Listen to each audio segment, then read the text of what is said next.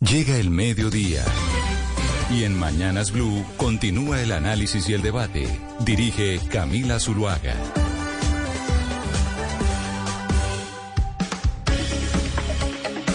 Son las 12 y 15 minutos de la tarde.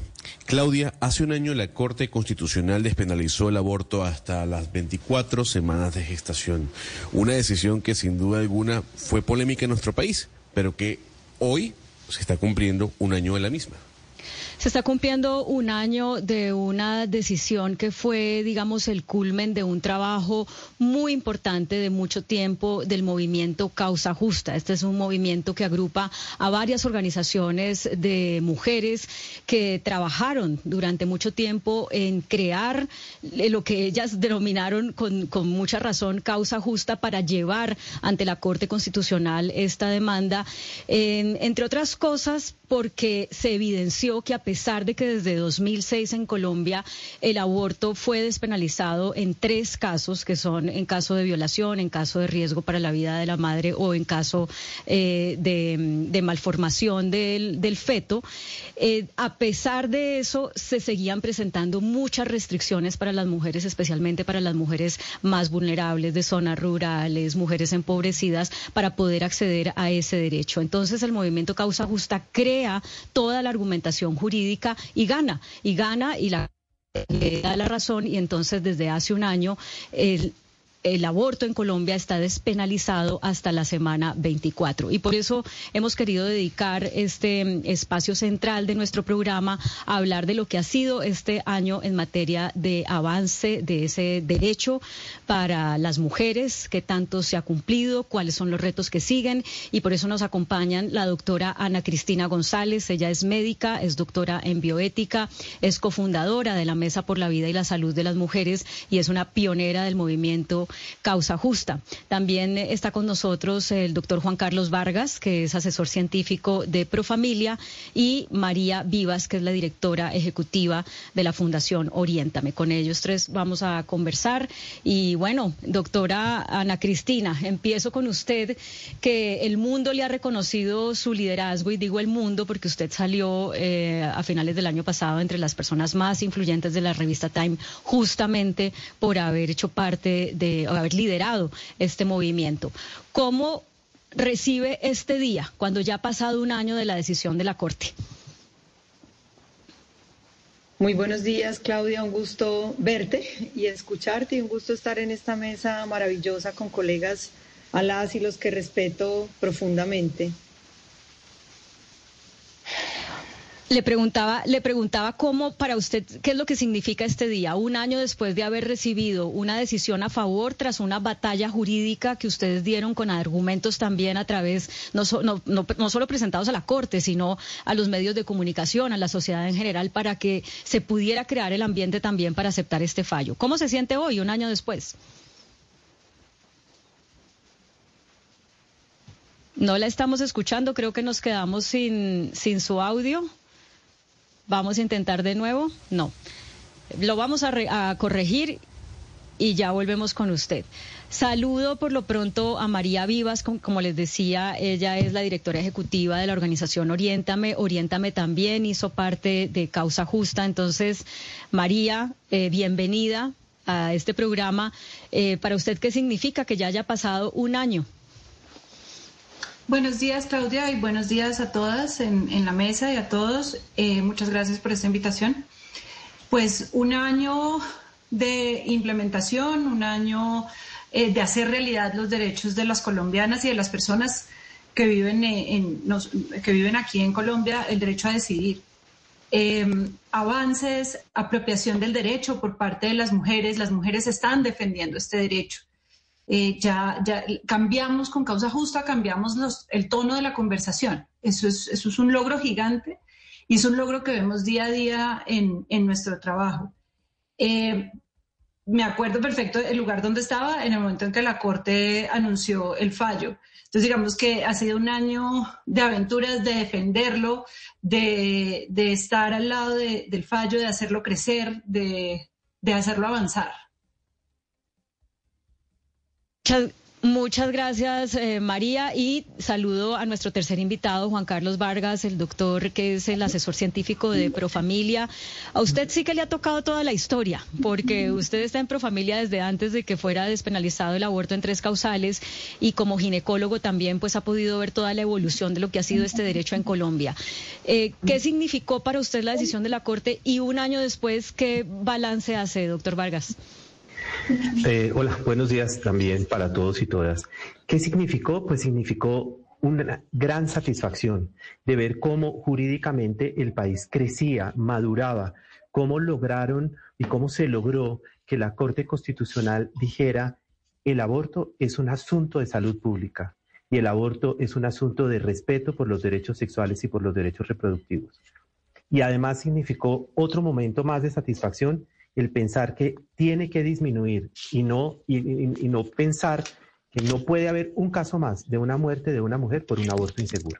Esa es una de las grandes ganancias que hemos tenido después de este gran avance de la sentencia 055.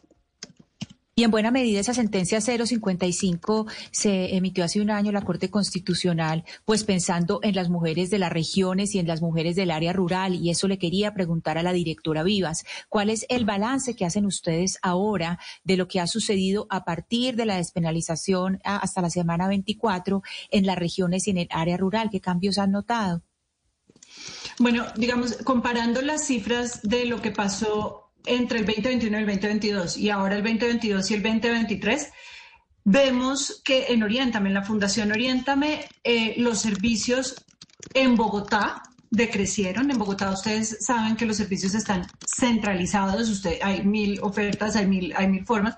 Para nosotras los servicios en Bogotá han decrecido, sin embargo los servicios fuera de Bogotá están creciendo, crecieron en un 6% comparado con el año inmediatamente anterior.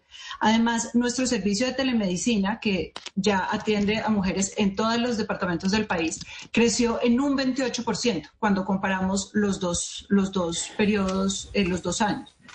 Em, eh, eh, estamos llegando a más regiones, estamos llegando a, mujeres más diversas. Sin embargo, yo creo que todavía ahí tenemos una deuda y una deuda grande.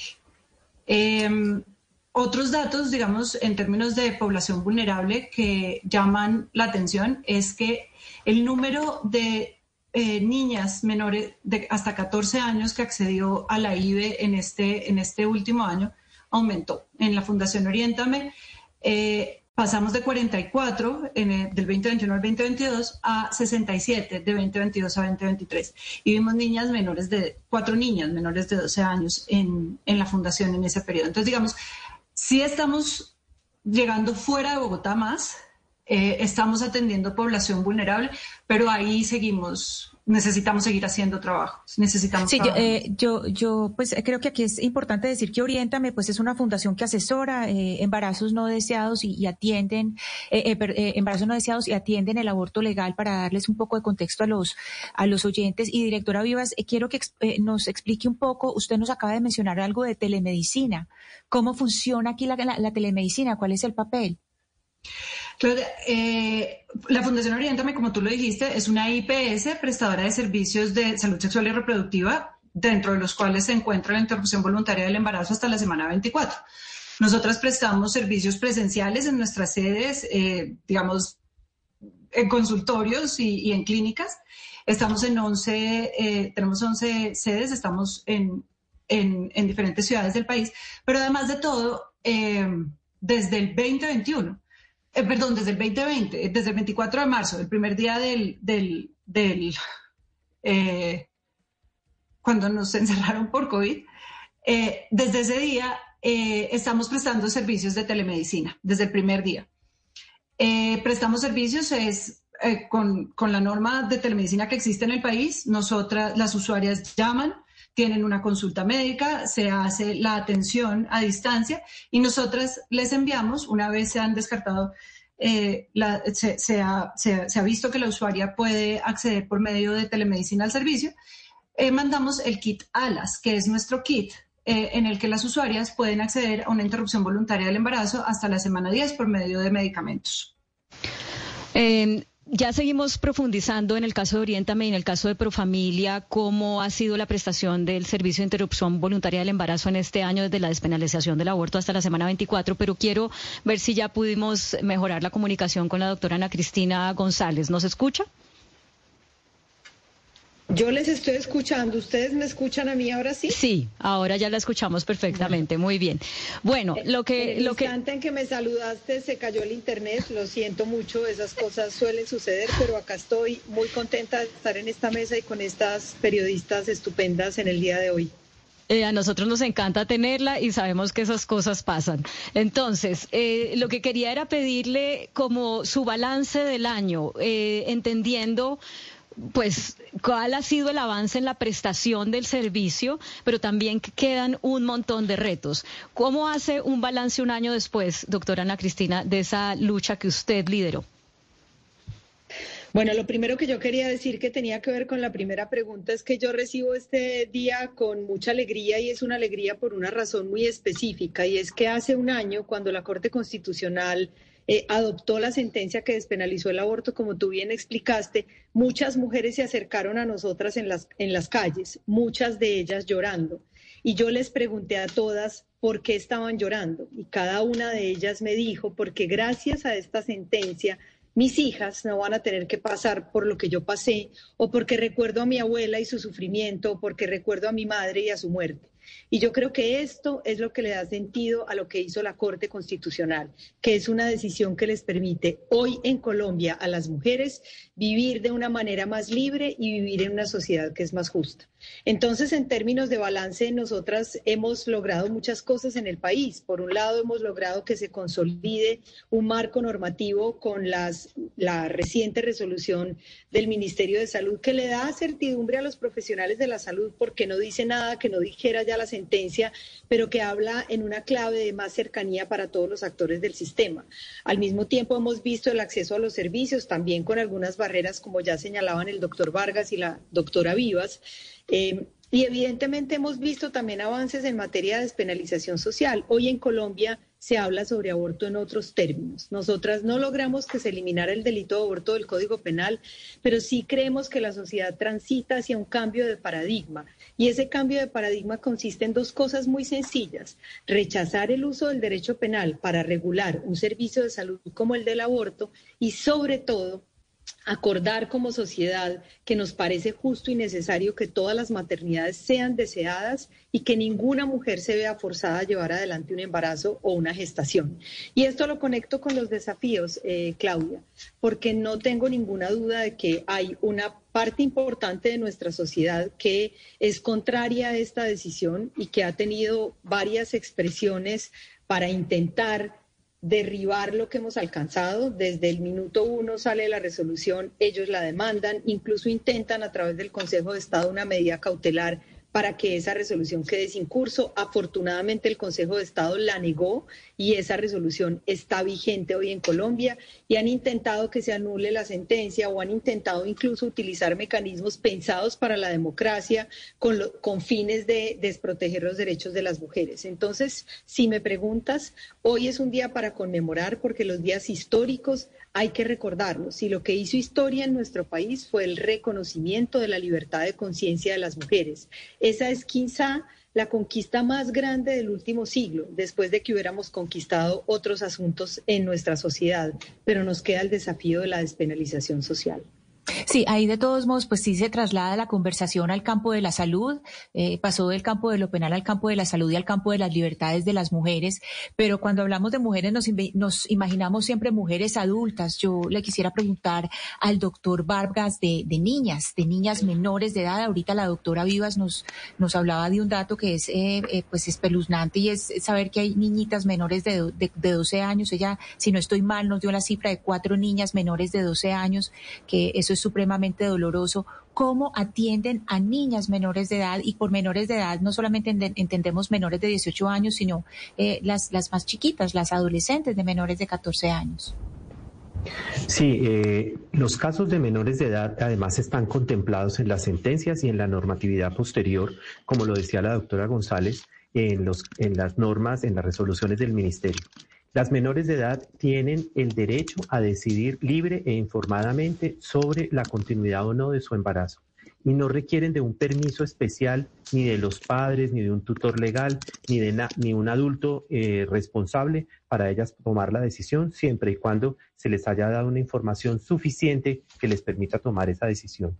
Infortunadamente, como lo decía la doctora Vivas, las cifras de embarazos en adolescentes en nuestro país no han reducido. Después de la pandemia hemos visto incrementos en el número de partos y en el número de interrupciones voluntarias del embarazo en este grupo de edad, lo cual es muy doloroso para el país como sociedad el tener estos casos porque se reconoce que las relaciones sexuales en menor de 14 años es una expresión más de violencias basadas en género. Desafortunadamente, una de las falencias que tenemos para poder hablar de aborto con, con más, eh, digamos, certeza es que no tenemos unas cifras realmente consolidadas que por lo menos el gobierno nacional eh, las entregue de una manera eh, desmenuzada, ¿no? Nos, nos tenemos que, digamos, atener a las organizaciones que tienen más experiencia como Profamilia y como Oriéntame y eso es lo que lo que estamos haciendo, pero ¿por qué pongo este contexto? Porque cuando se aprueba la despenalización hasta la semana 24, mucha gente que se opone al aborto en cualquiera de sus razones decía o pensaba que esto era como una estimulación a que las mujeres salieran a abortar como si a las mujeres les gustara abortar, pero pero pero tienen eso metido en la cabeza y sobre todo tienen metido que todas las mujeres que abortan esperan hasta la semana 24 para que sea además más traumático y, ah, cuando haya hay, digamos, un feto eh, bien formado. Yo quisiera pedirles a, María Vivas y al doctor Vargas, que tienen esa experiencia como IPS ambas, ¿qué es lo que ustedes han visto en realidad eh, que sucede? Eh, las mujeres gracias a esto abortan más tarde, abortan más temprano, llegan eh, mujeres que antes abortaban de manera insegura a tratar de hacerlo de manera segura. O sea, ¿cuáles son los fenómenos que se han desatado? Eh, María. Eh, pues para sorpresa de todas, no se ha desatado ningún fenómeno en la Fundación Oriéntame. lleva comparando las cifras del 2021 al 2022 y del 2022 al 2023, hubo un crecimiento de menos del 1% en el número de interrupciones voluntarias del embarazo. Pasamos de 11, más de 11.400 cerca de 11.500 a cerca de 11.600. Además, eh, nos mantuvimos, la mayoría de, estos, de estas interrupciones se dieron antes de la semana 12. En ambos años, el 93% de las interrupciones se dieron en la semana 12. La sentencia causa justa y ahora con, la resolución 051 del 2022, precisamente lo que busca es disminuir barreras. El disminuir barreras permite el acceso temprano, favorece el acceso temprano, que las personas se enteren antes, que puedan acceder a los servicios antes. El límite de edad gestacional que puso la Corte de 24 era para incluir a la mayor cantidad de mujeres y de personas que necesitaban los servicios, precisamente reconociendo las barreras que hay en el país. Pero la mayor cantidad de personas que pueden acceder, acceden temprano. Doctora González, hay algo, y es un fenómeno que se está viendo no solo en Colombia, sino en todo el mundo, de una comunidad importante que está en contra. Gonzalo, perdóneme un segundito, eh, lo interrumpo para que el doctor Vargas también nos conteste la pregunta que yo había hecho y ya vamos con su pregunta a la, doctora González, que teníamos pendiente de eso. Doctor Vargas.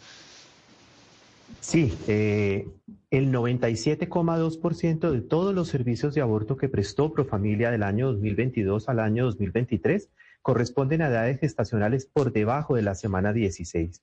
Y de ese grupo de pacientes, el 86% tenían menos de 12 semanas de gestación.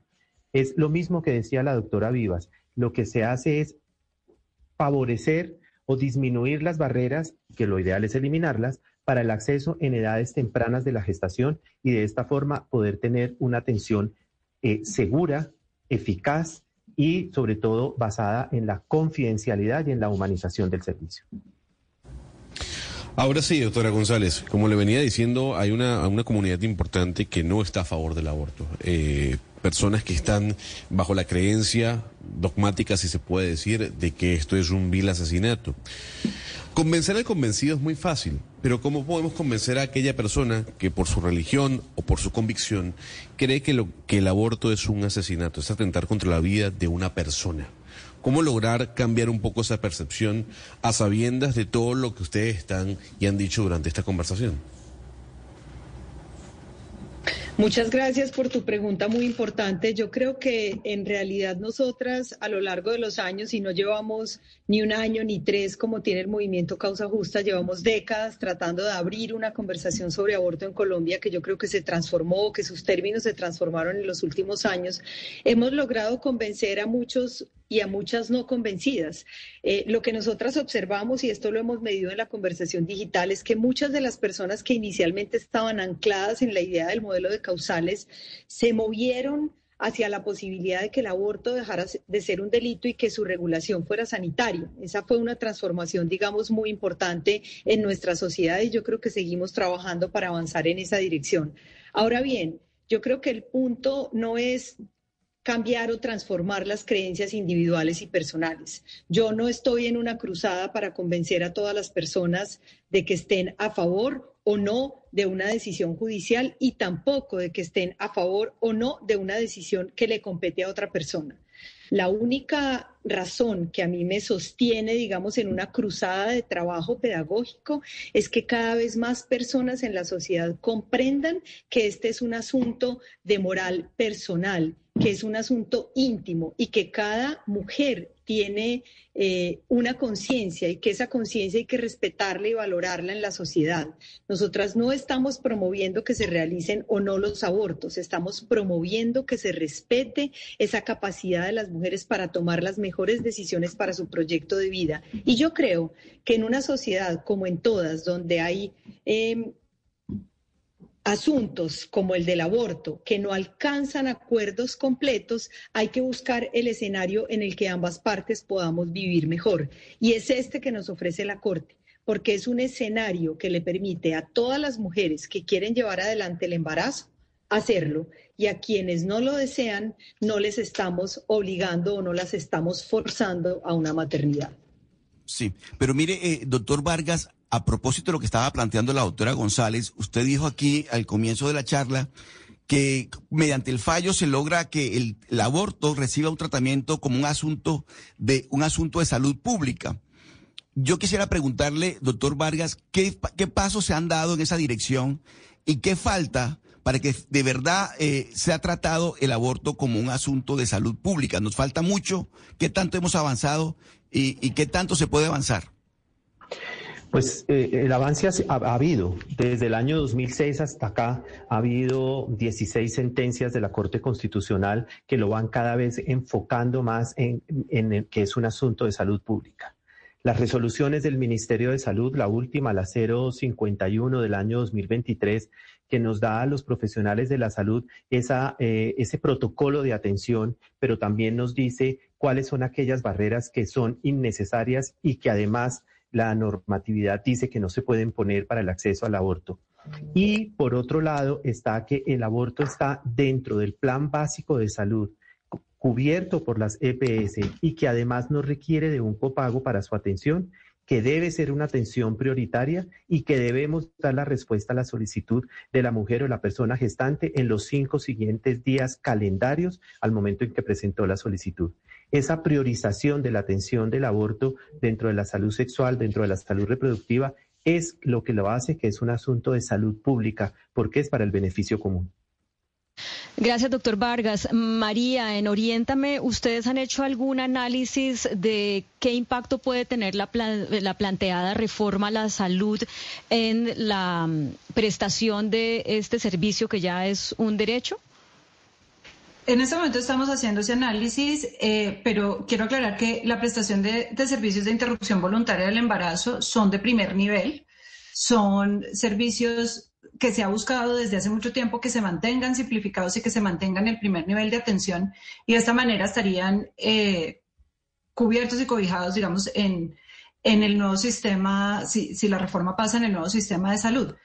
Eh, esto es precisamente una de las cosas que se ha mantenido presente para disminuir barreras de acceso a los servicios.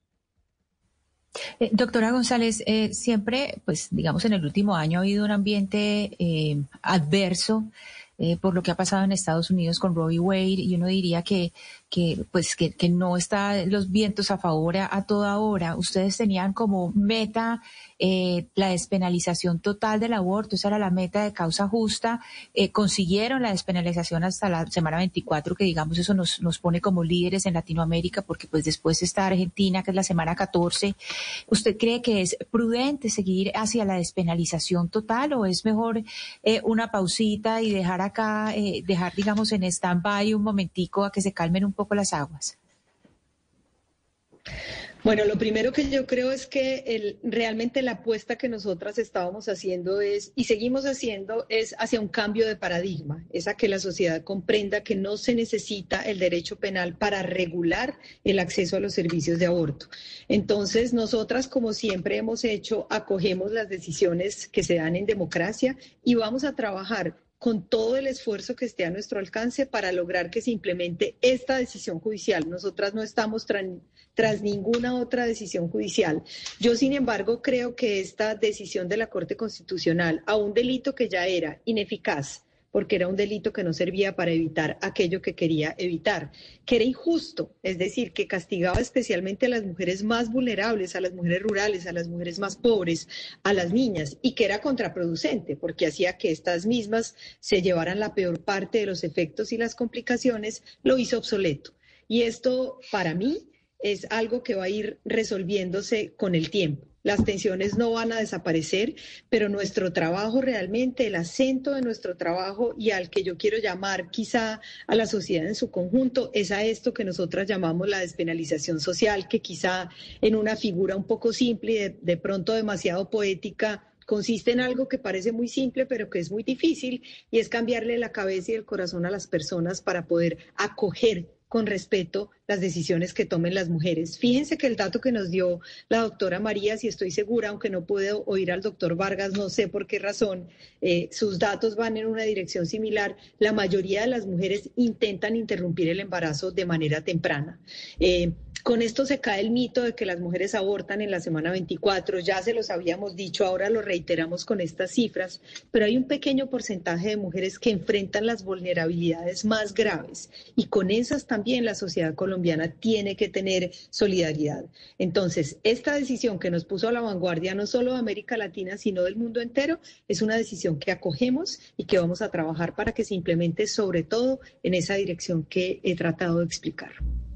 Doctor Vargas, eh, ¿cómo han cambiado las cosas para los médicos este último año a propósito de la despenalización del aborto en Colombia? Eh, quiero decir, ¿qué tanto ellos son conscientes de que las cosas han cambiado en el país?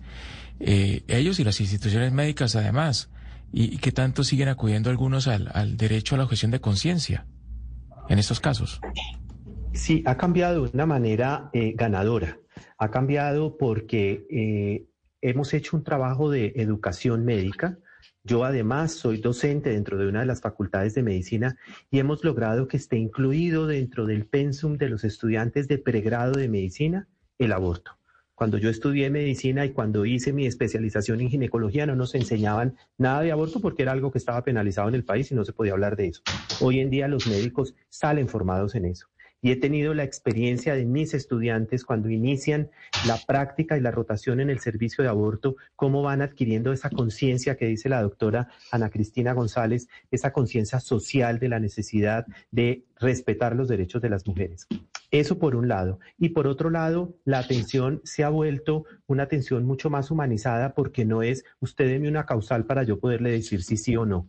El médico ha tenido que dejar de ser como una especie de juez que aceptaba o no los argumentos que esgrimía la mujer en el momento de solicitar la interrupción voluntaria del embarazo. Eh, doctora María Vivas, si en algo estamos de acuerdo las personas en general, ¿no? Tanto las que están eh, en contra del, aborto en cualquier circunstancia como las que estamos a favor del derecho de la mujer a decidir sobre su cuerpo, es que lo de fondo es que no haya embarazos no deseados. Es decir, que ninguna mujer tuviera que verse en, en esa eh, decisión, que reconocemos es una decisión difícil, porque hay suficiente educación sexual y apropiada educación sexual como para que nadie quede en embarazo sin desearlo. En ese sentido, también se pronunció la Corte Constitucional cuando emitió el fallo de hace un año. ¿Qué tanto ustedes desde Oriente me, eh, conocen si se ha avanzado también en la prevención del embarazo no deseado o no? En la Fundación Orientame estamos trabajando eh, en la mesa de educación sexual integral. Eh, nosotras en este momento estamos, nosotras desarrollamos una herramienta y estamos piloteándola en 10 colegios apoyadas por el Ministerio de Educación. Sin embargo, esto es una deuda gigante. El, avance ha sido muy poco. Eh, el proyecto, proyectos legislativos al respecto en, el Congreso reciben un coletazo terrible. Desde el 2016 casi que el tema está básicamente vetado. Eh, esto además, la falta de educación eh, sexual integral, sumado a las violencias basadas en género, en, una época de pospandemia, pues nos lleva a unas, a unas cifras lamentables como las que dije de, menores de 14 años. Eh, es una tormenta perfecta y no, en mi opinión, no le estamos poniendo la suficiente, la suficiente atención desde el Estado para que esto se pueda superar. Doctor Vargas, eh, siempre con este tipo de, sentencias o cuando se están implementando sentencias, la primera pregunta es la cobertura, la cobertura en regiones, en área rural. ¿Cómo está eh, Profamilia en este momento en cobertura en Colombia? Y si usted pudiera decir, aquí estamos débiles, ¿cuáles serían esas regiones donde hay, eh, digamos, cierta, cierto tambaleo o se podría mejorar o, donde no no hay presencia definitivamente? Sí, la cobertura es uno de los grandes retos. Profamilia somos 52 clínicas en el país que nos da una cobertura importante y aquellas, aquellos lugares donde no podemos llegar porque no hay una clínica, tenemos una red externa de médicos a los que hemos entrenado y adicionalmente tenemos nuestro programa de telemedicina que es, muy similar al de Orientame, se llama MIA, que también es un programa donde vía virtual la mujer hace la consulta, nosotros eh, hacemos una consulta tal cual como se hace cualquier consulta de telemedicina de cualquier motivo y reciben los medicamentos necesarios para la interrupción voluntaria del embarazo en esas primeras 10 semanas, como lo había dicho la doctora Vivas. Entonces, con 52 clínicas y el programa de telemedicina damos cubrimiento al país. Mm. Eh, doctora Ana Cristina González, ya usted había mencionado algo a propósito de, una pregunta de mi colega Ana Cristina sobre esta situación tan particular en la que está Colombia, porque mientras Estados Unidos ha dado retroceso en un derecho que estaba consagrado constitucionalmente hace eh, tantos, tantas décadas, eh, Colombia da un salto impresionante, ¿no? Eh, con respecto a lo que pasa en otros países a propósito de la despenalización del aborto. ¿Cómo analiza usted el contexto para que se pueda seguir avanzando, por lo menos, si no en despenalizarlo totalmente, que ya nos explicó que, digamos, ese no es ahora el, enfoque, en que sí se cumpla lo que está em, escrito? Porque fíjese que con, con la sentencia del año 2006 hasta la de 2022 fueron 16 años en los que muchas mujeres no pudieron acceder al servicio eh, y en los que la sociedad, si bien avanzó en, en aprobar eh, la decisión de la mujer de, a decir sobre su cuerpo, eh, pues se tuvo que luchar mucho para eso. Entonces mi, mi, pregunta concreta es, ¿cómo en un contexto que se podría leer como adverso por ese retroceso en Estados Unidos se puede realmente avanzar en que en Colombia sí se cumpla lo que ya se logró? Muchas gracias por esa pregunta. A mí me gustaría empezar diciendo que es difícil eh, creer aunque sea por un segundo, que lo que pasa en Estados Unidos no es un reflejo del contexto mundial. Lo que pasó en Estados Unidos es muy grave, es muy doloroso, sobre todo para las mujeres más pobres, migrantes, racializadas. se sabe y está demostrado que es sobre ellas, sobre las que va a recaer brutalmente esa terrible decisión y ese gravísimo retroceso. Pero en el mundo entero, desde el año 94, hemos visto más avances que retrocesos. El Centro de Derechos Reproductivos tiene un mapa que muestra clarísimamente que en los últimos 25 años, casi 30 ya desde aquella Conferencia Internacional de Población y Desarrollo del Cairo, de la que tú conoces tanto también, Claudia, y hemos compartido ahí muchos espacios de debate, desde ese momento muchas... Eh, regulaciones han sido favorables, es decir, la mayoría de los cambios son cambios hacia la liberalización del aborto. Y esto es muy importante entenderlo porque la historia va para adelante pese a esas tensiones, a esas fluctuaciones y a esos retrocesos. Sin embargo, nosotras no somos ingenuas y sabemos que hay algunas cosas eh, desafiantes en nuestra sociedad para la implementación, pero el cambio de modelo es muy importante. El modelo de causales generaba tanto para las mujeres como para los profesionales, al menos dos problemas muy grandes. Los prestadores eran los encargados de interpretar cuando se aplicaba una causal.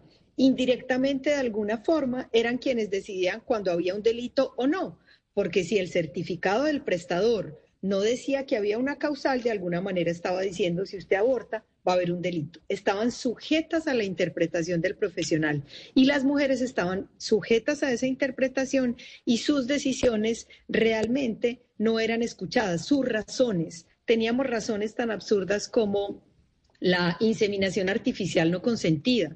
Yo no conozco un solo dato en el país de inseminación artificial no consentida porque casi es imposible acceder a una inseminación consentida. Imagínense ustedes no consentida en el país. Entonces, hoy en día lo otro que nos da la sentencia es la posibilidad de que las mujeres tomen decisiones según sus propias razones. Y esos dos elementos ya hacen una diferencia muy grande para poder avanzar en la implementación. Y lo otro, fundamental, hay que cuidar esa decisión judicial. Los políticos aprovechan en tiempo electoral para sacar su bandera antiaborto, desconociendo que también la opinión pública en Colombia cambió y que las mujeres no están dispuestas a que les arranquen sus derechos. Y hay que seguir trabajando para que se implementen los servicios y para cambiar a todas las personas y abrir conversaciones tranquilas y honestas en nuestros lugares de trabajo, en nuestras familias, con nuestras amigas.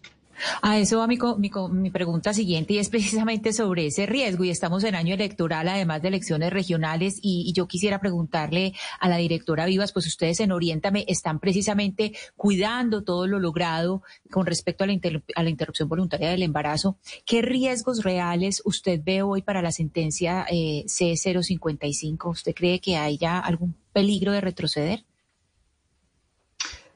Eh, en este momento a mí me parece el, eh, uno de los retos más grandes que tenemos es la desinformación. La desinformación tanto de las usuarias como de las médicas. Eh, esa, esa desinformación y digamos todos esos movimientos como el referendo que, eh, para el que están recogiendo firmas en, el, en la época electoral lo que hablan específicamente las y los candidatos todo eso lo que hace es crear más desinformación y eso se vuelve una barrera de acceso eh, la sentencia como tal, yo la veo protegida y la vamos a seguir protegiendo. Sin embargo, ese, como les digo, ese ruidajo que se crea alrededor de la sentencia sí es perjudicial y sí crea barreras para las personas que necesitan acceder a los servicios. Eh, yo quisiera preguntarle al doctor Vargas por algo que, que, yo creo que con la sentencia cambió, y es que antes se hablaba de las clínicas ilegales para abortar. Y de hecho, si uno mira el caso bogotano, eh, cerca de donde queda Profamilia, quedan otras o quedaban, eso no lo sé, otras eh, IPS donde las mujeres podían acceder al servicio y muchas optaban por ir allá porque no estaban ni siquiera seguras de si en Profamilia se podían hacer el procedimiento o no, y si les iban a cobrar o no, y si les iban a contar a los papás o no, o al marido, etcétera.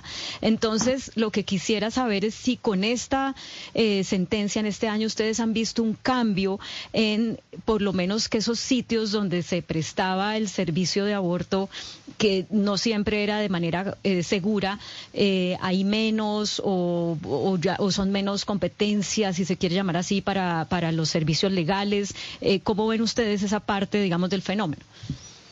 Sí, infortunadamente, y lo decía la doctora Vivas, la desinformación es el peor enemigo. Eh, el temor que tienen algunas mujeres de pensar que es ilegal, que es costoso o que le van a pedir una autorización si es una menor de edad de sus padres o a la mujer que le van a pedir la autorización de su esposo, hace que estos sitios todavía persistan pero a medida que vamos adelantando en las campañas de información, de decirles a las mujeres que el aborto es una situación que está permitida en nuestro país, que no está penalizada en las primeras 24 semanas y que no requiere de una causal, hace que estos sitios se vayan quedando sin el insumo fundamental que es la desinformación y el temor que puedan influir, a, llegar a meter a estas mujeres para sacarlas de la atención segura a una atención insegura. Quiero terminar preguntándoles a los tres para una respuesta breve sobre un nuevo tema que está en la agenda respecto a la maternidad y es el vientre subrogado. Aquí hemos tenido eh, varias discusiones respecto a esta eh, regulación del alquiler de vientres o vientre subrogado que está proponiendo el Ministerio de Justicia y, y hemos tenido como una posición, creo yo, unificada en el, en el programa que es eh, el proyecto está hecho para facilitarles a las parejas que no pueden tener hijos eh, que alguien les haga el favor de prestarles un vientre, pero no para proteger a las mujeres vulnerables que acuden a este a esta práctica. Y quisiera desde la experiencia que cada uno de ustedes tiene conocer la opinión sobre este proyecto o sobre este fenómeno. Doctora Ana Cristina. Yo quería hablar de última, pero voy a hablar de primera. Y voy a aprovechar para decir dos cosas muy importantes y es que, y las voy a conectar con tu pregunta porque no la voy a eludir, que tanto el tema de la gestacional que tanto preocupaba a la sociedad sobre la decisión de la Corte Constitucional, como una pregunta muy importante que tú hiciste sobre la legalidad, nos muestran la profunda responsabilidad que tiene hoy el sistema de salud en Colombia. La mayoría de las mujeres tratan de interrumpir tempranamente, pero eso solo sucede si se encuentran con servicios oportunos y de calidad. ¿Y a quién le corresponde ese desafío? A las EPS. La mayoría de las mujeres que atendió Orientame estaban afiliadas a una EPS. Sin embargo, solo el 33% pudieron acceder por la vía de su EPS. Así que hablando de actualidad y de reforma del sector salud, ese es un desafío concreto, que las EPS en este momento o quienes vayan a ocupar esa figura de la atención primaria en salud realmente le den garantía a las mujeres para acceder, porque hoy la responsabilidad de que eso se haga de la mejor manera y en los mejores términos está puesta también en terceros. Las mujeres estamos cumpliendo y estamos haciendo las cosas de manera oportuna, responsable y cuidadosa.